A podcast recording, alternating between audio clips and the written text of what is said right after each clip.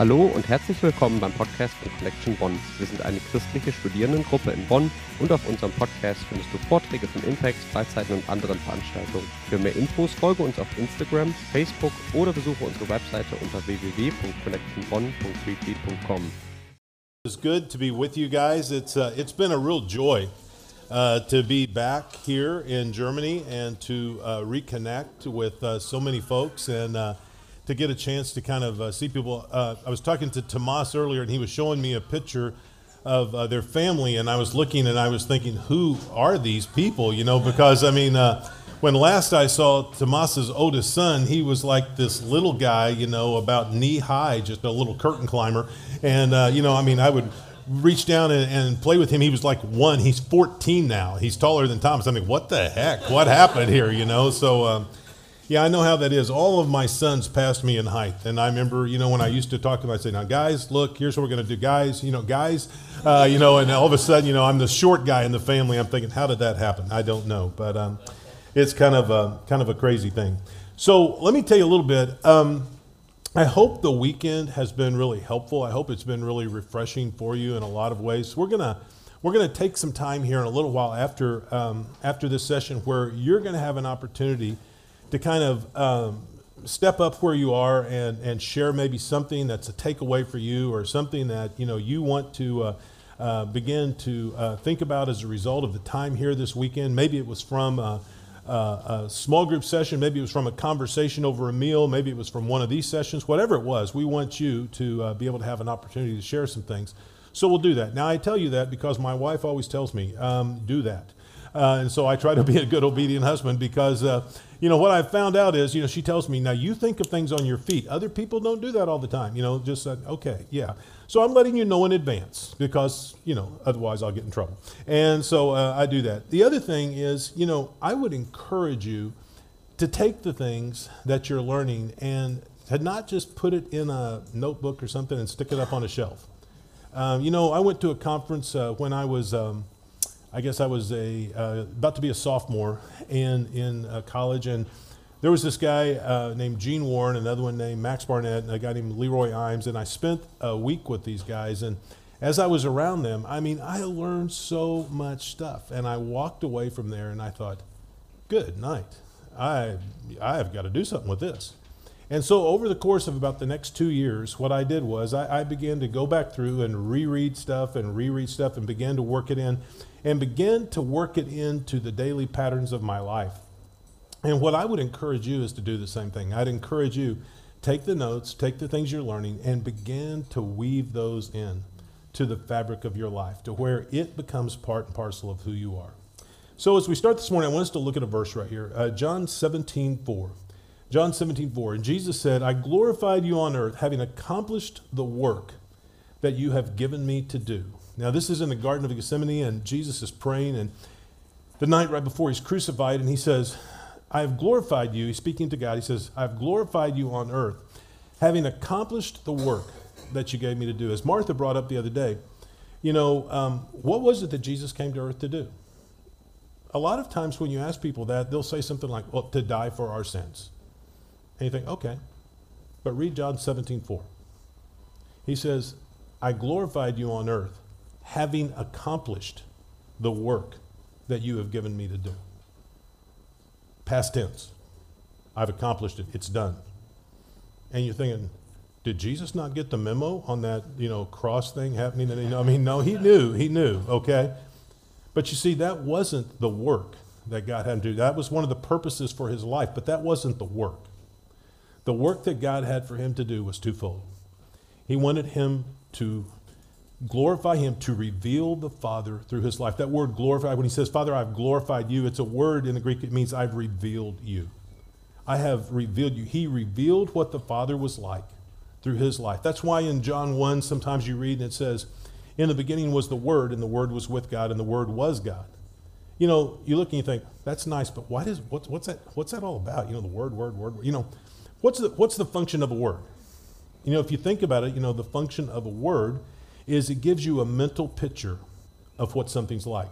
You know, if, if I say, you know, sheet of paper, you know, you kind of have a mental picture, something like that. what Jesus did when it refers to him as the Word, he gives us a mental picture of this is what God's like. You want to know what God would be like if he was here? This is what God is like. You don't know what God's heart is on things? This is what God is like.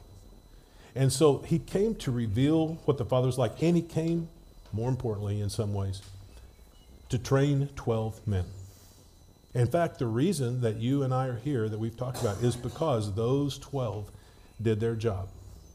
And so I want us to look at another passage right here Matthew 9, 35 through 38, and says, Jesus went throughout all the cities and villages, teaching in their synagogues and proclaiming the gospel of the kingdom, and healing every disease and every affliction.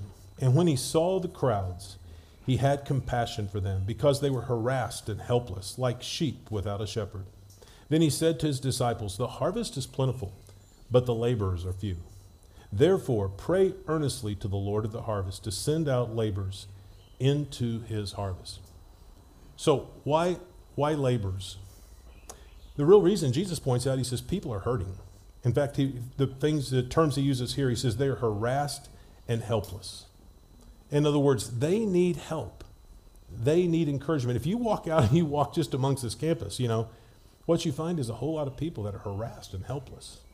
I mean, they need help, they need encouragement. And Jesus had a solution for this. You know, a lot of times we think, oh, I just would, I would just like to know that what exactly God wants from me. Just exact, I mean, like, just so that I know it's not me thinking it, or it's just not, you know, like, you know, somebody else telling me, or it's not something I got on Oprah, uh, but it's just something that I know God wants me to do. Well, you know what? Jesus right here gives you this. This, his solution originates with him right here. The solution for hurting people, right there in verse 37, he says, laborers. The harvest is plentiful, but laborers are few. Jesus' answer for the needs of what he saw in people's life was pray for more laborers. Those who are equipped and motivated and intentional about helping people move from wherever they currently are to where they need to be in maturity to Christ. Now, what's on the heart of Jesus is generations of laborers. Laborers see the world through the eyes of God. And that's what we want to do. So this morning, what I want us to work, look at is what is the work of a laborer? I want us to look at lifelong laborers, laboring for a lifetime. But uh, if we're going to do that, what we need to look at is well, what is the work of a laborer? Because if we're going to labor for a lifetime, we know, well, what the heck does one do? You know, what's, what's the objective here? What are we trying to accomplish? How do you do it? So we're going to do that. Now, to discover that, I want us to sit at the feet of one of the greatest laborers that you'll ever see, and that's the Apostle Paul. Paul, as he travels around the first century, he has kind of a one track mind, and his one track mind is simply this laboring to help those he's training to do the same. So that's what he's about. So Paul does two things for us he shows us what the goal of laboring is, and he shows us what the process is. He shows us the goal and he shows us the process. So in Colossians 1, 28 and 29, Paul gives us the goal. He says this We proclaim him, admonishing every man and teaching every man with all wisdom, so that we may present every man complete in Christ. For this purpose I labor, striving according to his power, which mightily works within me. Now, the very first thing you see right there in that passage, he says, Every man. In other words, this is an individual thing. No one is left out. You know, if they're a long ways from God, you know, if they're one of those people that we looked at the other day that's anti, and they're one of the people that's over there, they've been a Christian for 15 years, you know what? The goal is exactly the same. See, sometimes we think, well, what's God's goal for all these people? It's exactly the same maturity in Christ, to completion in Christ. That's what his goal for them is. So he says, I want to present every man complete, helping them to come to maturity so that they can reproduce that in the life of someone else. Now, did you notice the pronouns as you're looking there? He says, We proclaim him, that we may present every man. And then he says, For this purpose also I labor, striving according to his mighty power which works in me. We talked a little bit yesterday. It's a team sport. You know, this is something we need to be working at together. It's it's a we thing. It's not like an I thing. Although you have to individually take initiative yourself and decide, you know what, I'm going to be a part of the team and I'm going to be in this and I'm going to be doing this. But it's a we thing. We work together to do this. And then he says, do you notice? We don't just strive according to our power because some of you may be thinking, you know, I, I do that, but you know, I'm not like Martha. I mean, you know, Martha's like an extrovert, you know, and, uh, you know, I'm not like, you know, some of these other people. I'm not, I mean, I'm like a quiet person. I'm a shy person. I, you know, I, I, I, I just have all sorts of reasons why this won't work for me. And you know what he says? You're not striving according to your power. You're striving according to his power. Very different thing. That's why later on, Paul in Romans 15, 18 says, I will not venture to speak except for what Christ has wrought through me for the salvation of the Gentiles. It wasn't Paul saying, Boy, let me tell you what I did. Paul says, No, I won't even venture to speak except for what Christ has wrought through me. So, what Paul understood was God working through him. But the goal, the goal that he has, the goal of laboring is maturity in Christ. That's Romans 8 29, where he says, For whom he foreknew, he also predestined that they would be conformed to the image of his Son, Jesus Christ our Lord.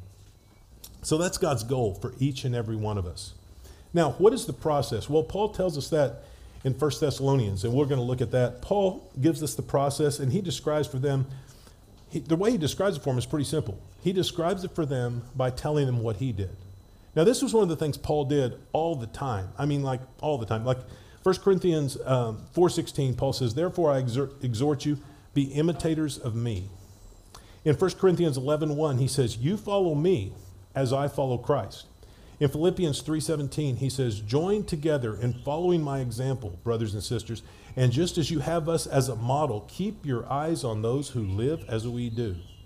Or in Philippians 4:9, he says, "The things which you have learned and received and heard and seen in me, practice these things, and the God of peace will be with you." See, what Paul understood was this. What Paul understood is if someone is actually going to take it and make it their own, they have to see it in somebody else. They have to see it and be able to do it. Now, I, I remember when I was in, in uh, high school, and I was, you know, like I told you yesterday, you have to take it by faith. I used to be an athlete. And uh, I was playing baseball. And I, I, remember I was there one day, and this guy comes up. His name's Jimmy, and he, he was a, a really good baseball player on our team, went on, played in the pros and stuff. But John, Jimmy was there, and, you know, I come up, and as I'm taking my swings, you know, Jimmy says, uh, just hit it, uh, hit it to right field. And I was like, what? He goes, hit it to right field. I thought, how in the world hit it to right field? You know, I mean, I, I, I don't know that I couldn't, I couldn't hit it to right field. I mean, I might hit it to right field, I guess, if I, but how do you know unless, until you've hit the ball? And then Jimmy kind of looks at me and he's like, are you serious? And I was like, yeah. And he goes, all right, go out there and shag these.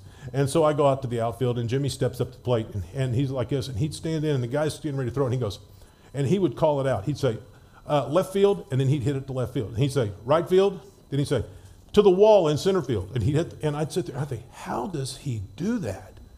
And then he would show me it's simply a matter of how you position your feet, how you turn your hips, how you do different things. And I thought, oh my gosh. And I mean, I, I mean, I'd been playing baseball for quite a while, but I never knew that. I mean, I, I must have missed that class. I don't know what happened. But I mean, you know, I go up there. I mean, after that, I would come up and I'd think, or do you want me to hit it, coach? You know, I'm pretty much ready, you know. And the reason why, I'd seen it done. I knew what to do because I'd watched it done. Many of the testimonies we heard last night, people would say, you know, I'm doing this because I saw it done in connection, so I know how to do it. And one of the things that's going to be true, men and women, is if you want to raise up others, they've got to see you doing it. And if you want to know how to do it, you've got to get around some people that are doing it so that you learn how to do that. So, what Paul says, you follow me. Now, Luke, Luke, who um, traveled with Paul a lot, he reminds us that you know who Paul got that from? He got it from Jesus. In fact, when Luke is writing to Theophilus in, in Acts chapter 1, he says this In my former book, Theophilus, I wrote about all that Jesus began to do and teach. Now, I was thinking about that verse after I read it one day. I thought that's an interesting verse. He says, Theophilus, I, I wrote to you about all that Jesus began to do and teach. Because what, what do we say? What's the saying? We say, practice what you what? Preach. That's not what Jesus did. Jesus preached what he practiced. He didn't practice what he preached. What he did was he did it and then he talked about it. And men and women, that's what we're to do. We are to, we are to preach what we practice. It needs to be part of our lives. That's what Paul does. And that's what he tells the Thessalonians. He says, You want to know how to be a laborer? Do what I am doing. And then he starts this. He, he sums the whole thing up in one verse 1 Thessalonians 2, verse 8. He says, Because we loved you so much, we were delighted to share with you not only the gospel of God, but our own lives as well. Because we loved you so much, we were delighted to share with you not only the gospel of God, but our own lives as well. You know, what Paul does, Paul gives us three things right here that really kind of give you the whole process. Now, I'm going to tell you what they are, just in case some of you think it's warm in here, I may fall asleep. I'm going to give them to you up front, so that way you can go ahead and go to sleep. Um, laborers love people, they share the gospel, and they share their lives. Laborers love people, they share the gospel, and they share their lives. Those are the three things they do. First thing, laborers love people. If you look right there at the first part of that verse, he says, Because we loved you so much. Because we loved you so much. Now, you know, when, when God talks about love in the New Testament, it's very different than how we think of love a lot of times. If you look in a dictionary, it talks about love as some feeling, it talks about it like an emotion, it talks about like this strong preference for, it talks about all these things. Love is a decision. Love is a choice you make. And one of the things you see that eh, when you went in John 13, 34 and 35, when Jesus said, A new commandment I give you, that you love one another. Even as I have loved you, so you also are to love one another. By this all men will know that you are my disciple, in that you have love one for another. See, Jesus says, the example you have is this it's me. You are to love like I love. Now, how did Jesus love? Well, first thing he did, he befriended people. He befriended people. You know, Jesus did all the things that friends do. Now, I, a lot of times I see people, they read the Bible and they read it kind of like, Jesus is over there at a wedding. Oh, it's like, it's a wedding, okay? He's going with some friends to a wedding. It's not like this eerie, spooky, kind of, you know, weirdly spiritual thing. No, it's a wedding. He goes to a funeral later on. Why? Somebody died. Uh, you know, you know, later on they're having a cookout. Why? They're hungry. Uh, you know, they're going in a boat. Why? They want to go to the other side. Uh, so you know, I mean, they, you know, I mean, it's one of those things. I mean, it's just practical things. He just does things with friends, just like anybody. He goes over to their house. Now, granted, you don't usually go over to their house and heal their mother-in-law, but I mean, that's what Jesus did. He would go with them. He would spend life with them. He befriended them. That's the same thing that we do when we really love people. In fact, in John 15, 15, Jesus said, I no longer call you servants because servants don't know what their masters are doing. He said, I call you my friends. See what Jesus is saying? Guys, you know what I'm about. I'm about laboring. And I call you my friends. That's what we're going to be about. Laborers befriend others because laborers love people. Now, another thing that Jesus did, Jesus accepted people. Have you ever noticed that non Christians, those that are not yet Christians, they love to be around Jesus? I mean, that's not normally true of religious people. Have you ever noticed that? I mean, like if you go up to a group of ripe raw pagans out here and you say, hey, what are you guys thinking? They think, hey, we thought we'd go find a religious person and hang out with them. No one thinks that, okay? No one thinks that. Why? Well, because that's not even, usually because they feel like they get around somebody like that and they're going to try to reform them or they're going to try to, you know, judge them in some way. What Jesus did, he accepted them right where they are. You know, one of people's greatest fears is if I really allow myself to be known by you, Will you still accept me? the answer ought to be yes. Now, I know what some of you are thinking. Some of you are thinking, well, I just don't approve of some of the things these people are doing. Acceptance is not approval, it's acceptance. You need to accept. Acceptance yields influence. You know, think about it. I mean, how many of you think, I'm going to go find someone that really disapproves of me and I am going to let them influence my life? No.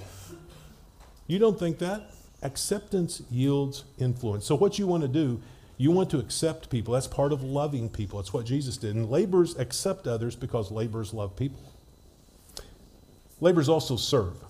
Look for practical way to meet needs in people's lives. Not only the lives of those you're reaching out to, but the lives of those you're building into, even the lives of people that are building into you. Look for ways to meet practical needs there. Laborers serve because laborers love people. But secondly, laborers share the gospel. Paul said, We were delighted to share with you not only the gospel of God, In other words, that was part of what we're sharing with you. He said, You know, we were delighted to share with you not only the gospel of God, they shared the gospel. Now, laborers, what they realize is the hope of the world is the gospel. When I was in college, one of my favorite books I read in college was about this guy. And I mean, by the time he was 10, he was an accomplished thief. He stole all kinds of money, he stole all kinds of things. In fact, at 14, when his mother lay dying in bed, he was out playing cards and getting drunk. And he tried all kinds of things, you know, to kind of reform himself some. I mean, he went to church some, and, and that didn't seem to work, you know, and he tried all sorts of religious things, and, and he made all kinds of vows, and he was going to do this and that. And he tried education. He thought, man, he would just get more of an education. All that made him was a more clever thief. Nothing changed his life until one day in college, one of his friends who had become a laborer invited him to come to this small group that he was there. And while he was there, one of the guys in the group shared the gospel with him. And when he did, this guy's life began to change. In fact, his whole life changed. And he became George Mueller, a guy who would go on to help thousands upon thousands of orphans during the time of like Charles Dickens and stuff. He would help all of these orphans have homes and futures that they would have never had otherwise. And he also supported missionaries like Hudson Taylor and a lot of the C.T. Studd, a lot of these other guys all over the world. All of that happened because of a labor that was involved in his life. Laborers share the gospel. You know, every time you read the paper today, one of the things you'll see is about how people don't get along and, you know, I mean, just nobody, they don't like each other. And there's all of these problems with race relationships and socioeconomic relationships and all of these different things. And, you know, and the government wants to spend all kinds of money, you know, to try to rectify that. And, and, and I'm not opposed to some of that, you know, but I look at that and I think that really doesn't make that much of a difference. See, I, I like, um, when I think of this, I, I, think of this picture. Let me show you a picture right here. Pull that one up. These three girls right here, this, this, this is three, three of our lasses from uh, USC. This is Constance right here, this is Ifalola, and this is Natalie.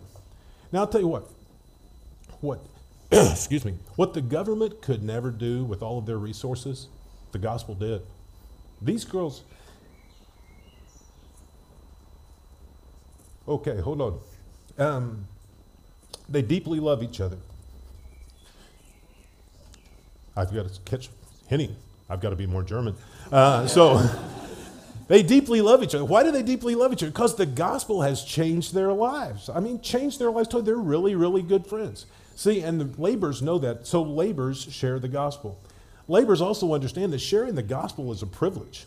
I mean, a lot of times I think we look at it like when we think of sharing the gospel, we think, oh man, that's kind of a burden. It's not something we have to do that God wants us to do. And it's like, no. Good night, no.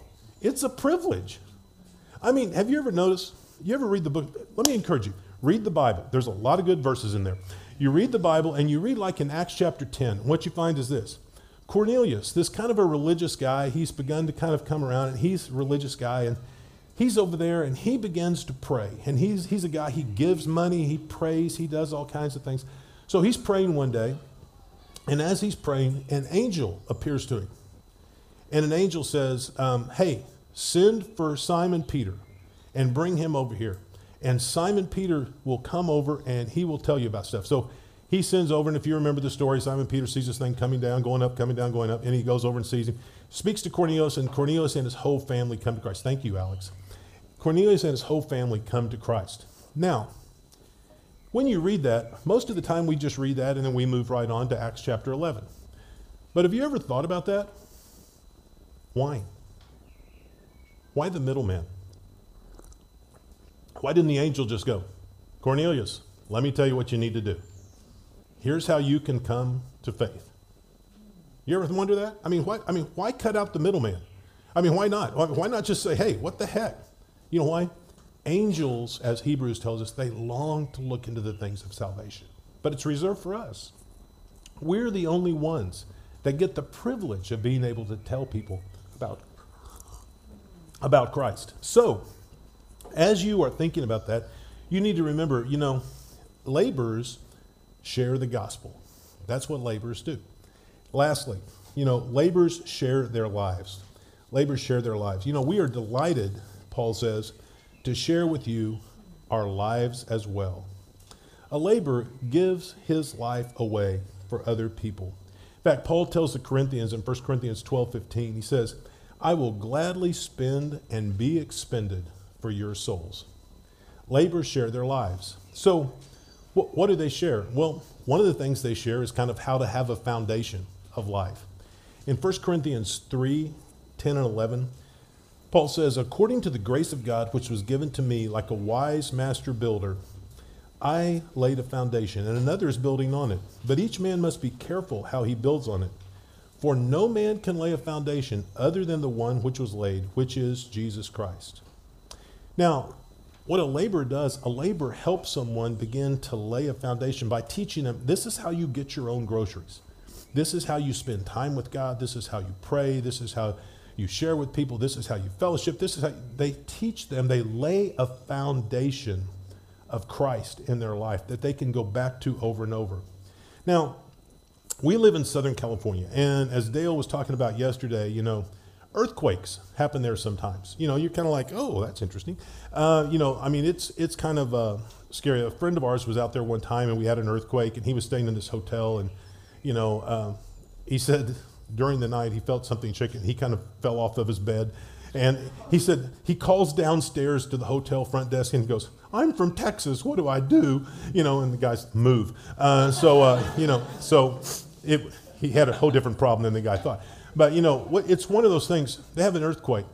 Now we have a friend, Melinda and I. She, you know, she works in in West LA, and she works in one of these tall office buildings there, and they've built this office building on rollers, literally on rollers. Now, I mean, you don't like walk up and kind of shake the building yourself or anything. It doesn't do that. But I mean, you know, they built it on these rollers. So when we had the Northridge earthquake, probably the one that Martha remembers, when we had the Northridge earthquake that happened out there, all that happened to that building, I mean, it's huge building over in West LA. The thing tremors through, it just kind of goes, no damage. In fact, I think out of that whole thing, there were like less than 10 folks that lost their lives. And you think, wow, that's pretty impressive. Why are you telling us this story? Uh, well, because just shortly after that, they had an earthquake in South America. You know what? Same size, in fact, a little bit less than the one that was in Northridge. And yet, thousands of people died. Thousands. And you think, why? The reason was because down there they didn't have the same laws that we had about foundations. You could just kind of put up a building any way you wanted, it didn't really matter. And consequently, without a good foundation, lots of lives were lost. See, one of the things a laborer does a laborer gives his life, they share their lives so that they can help people have a real foundation for their life. Another thing a laborer does in sharing their life, they share how to live life. They share how to live life. Um, in Colossians 3, one of the things Paul talks about, he talks about, you know, our former way of life and our, in our uh, present way of life that have come to faith. And he says, there are things you should put off and there's things you should put on. He says, you know, you put these things off, you put these characteristics on. And it reminded me of a conversation. I was having a conversation with one of our guys that uh, was on the football team there from SC, and he was beginning to try to walk with God. And one day we're sitting there outside of this coffee shop having a conversation. He says, "Hey, how do you, how do you kind of, you know, do this stuff in the middle of a life you're already living?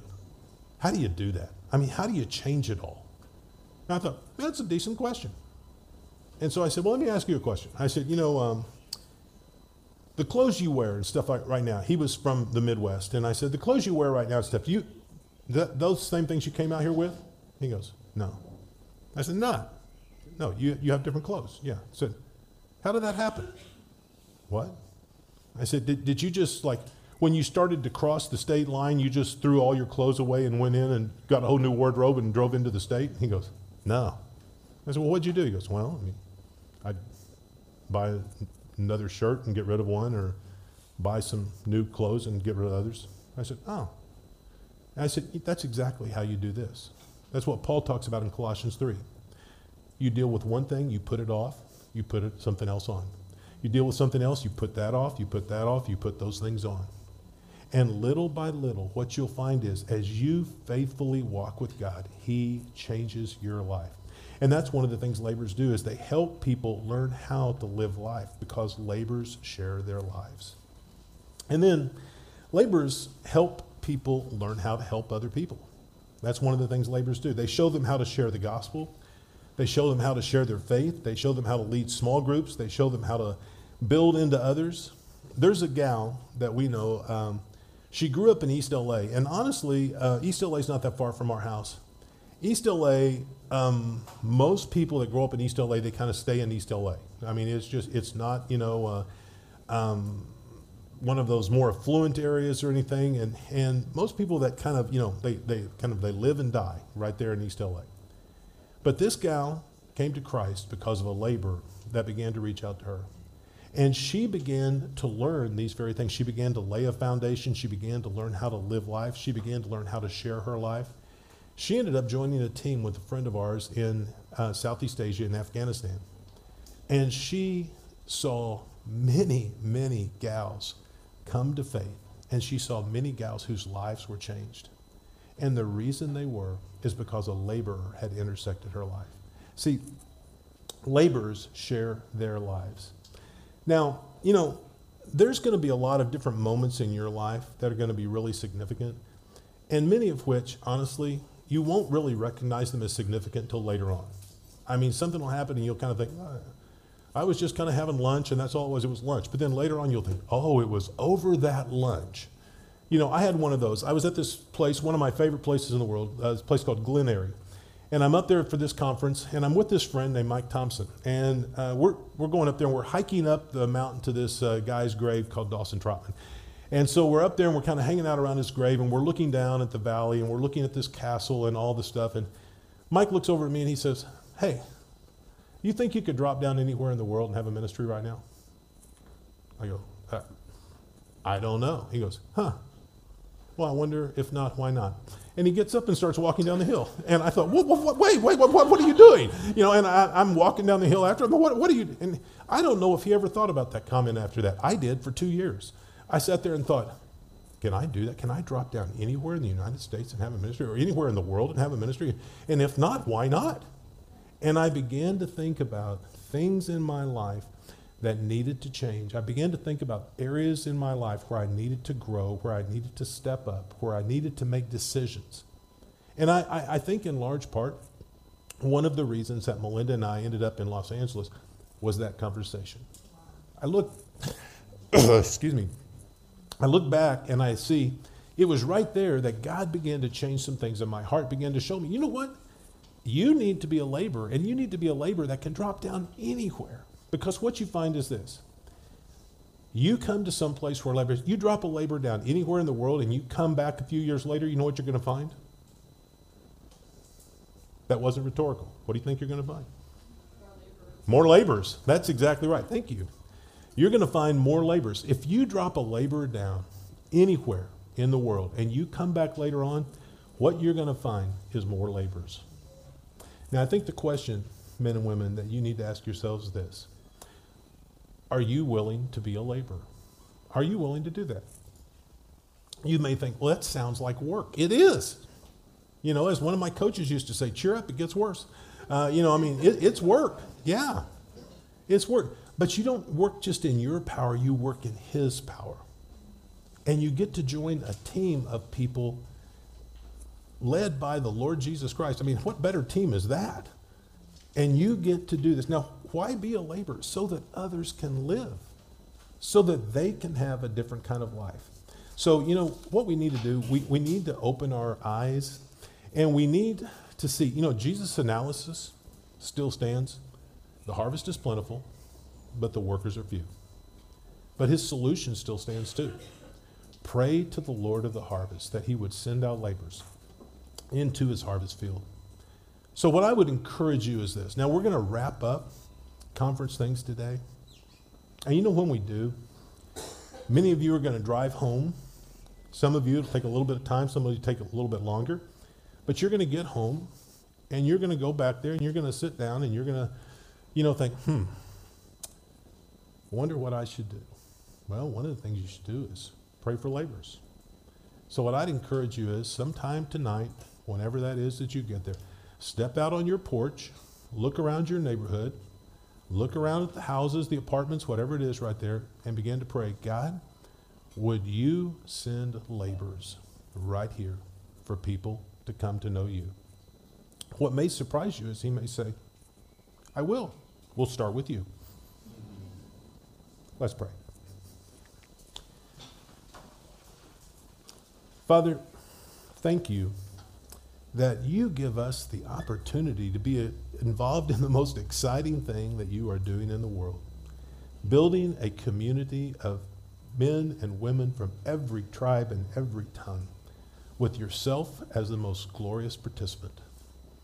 And so, Father, would you help us to open our eyes and realize that whatever else we give our time to, it's just going to fade away. Eventually, it's just going to burn up. Nothing wrong with doing some of those things. God bless the people that do. But Lord, we know that that doesn't last. So help us to invest our lives in things that really matter. Help us to invest our lives in your kingdom. God, as we look at a world, we see a world that is helpless and harassed. And God, we know that your heart to change that is laborers. So would you help us to understand our role in that and what you would have for us to do? And we pray that, Father, in the name of Jesus. Amen. Let me give you um, a few next steps, and then you can uh, take a little bit of time and be thinking about these and thinking, okay, what do you need to do with this? Um, one of them would be this memorize Philippians 4 9 and understand that if one is to receive something, you know, when I first read that verse right there long ago, it says, you know, the things that you have learned and received and heard and seen in me, practice these things, and the God of peace will be with you. That little word receive, it means to take it and make it your own. So memorize Philippians 4 9 and realize that if somebody else is going to take it and make it their own, they've got to see it in action in somebody's life. And begin to think, God, what is that what are the implications of that for me and how you want me to be involved in people's lives? Second one, think through how could you begin to include others in your life, loving them and sharing with them as you go along? How could you begin to do that? And third, next step, decide yourself, you know what? I, I want to join this team. You know, one time, uh, our um, middle son, who works on staff with us and is a ton of fun to work with, he uh, was talking one day and he said, You know, a lot of times he goes, People talk about calling. He said, I kind of think God's kind of gifted me in some of this way. He said, You think it's okay to volunteer? And I said, What? He goes, I kind of feel like this is what God wanted me to do. So I kind of started, I think I'd do it. And I said, Yeah, it's perfectly fine to volunteer. You can do that. You know, that is exactly what I'd encourage some of you. Some of you, you know, you've thought, should I, shouldn't I, should I? Just volunteer. Just jump in and say, you know what, I need to be a laborer. I'm, I'm going to start doing that. But make a decision. Danke, dass du auf unserem Podcast warst. Für mehr Infos zu weiteren Connection-Veranstaltungen folge uns auf Instagram und Facebook unter Connection Bonn oder auf unserer Website www.connectionbonn.com.